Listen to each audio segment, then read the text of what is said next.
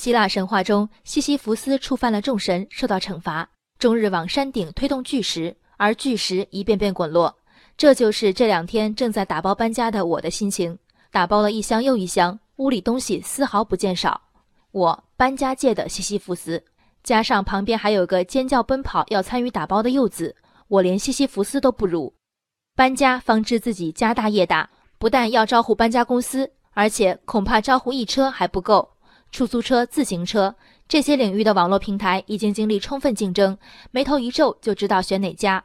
而搬家领域的 App 们还处于百花齐放的状态，有手气模式的，公司统一管理、统一派单；也有滴滴快车模式的，平台负责认证，你下单，那边的师傅半小时内响应。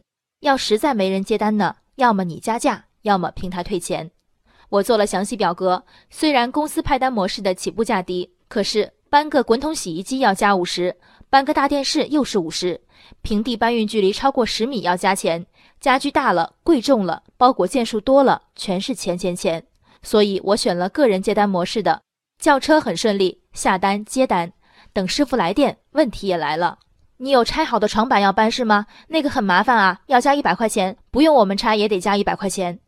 买的没有卖的精，我仔细看了平台收费标准。果然有一条大件需按实际情况与司机协商。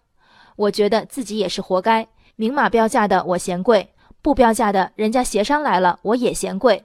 总之我就是嫌贵呗，实在嫌贵自己搬呀。想想自己搬的痛苦，一下就觉得也没那么贵了。很多年前看过一个旅居日本的国人的搬家记，基本上全过程就是搬家公司上门勘察记录，到搬家那天主人出去玩，搬家公司打包搬运。再把东西一件件摆好，到了傍晚，玩了一天的主人到新家开门入住。我多么想这样若无其事地搬一次家。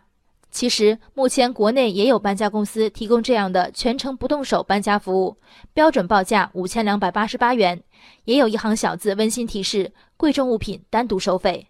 这个价格告诉我们的道理是：如果你既没钱又没时间，你就不要再想着省事儿了。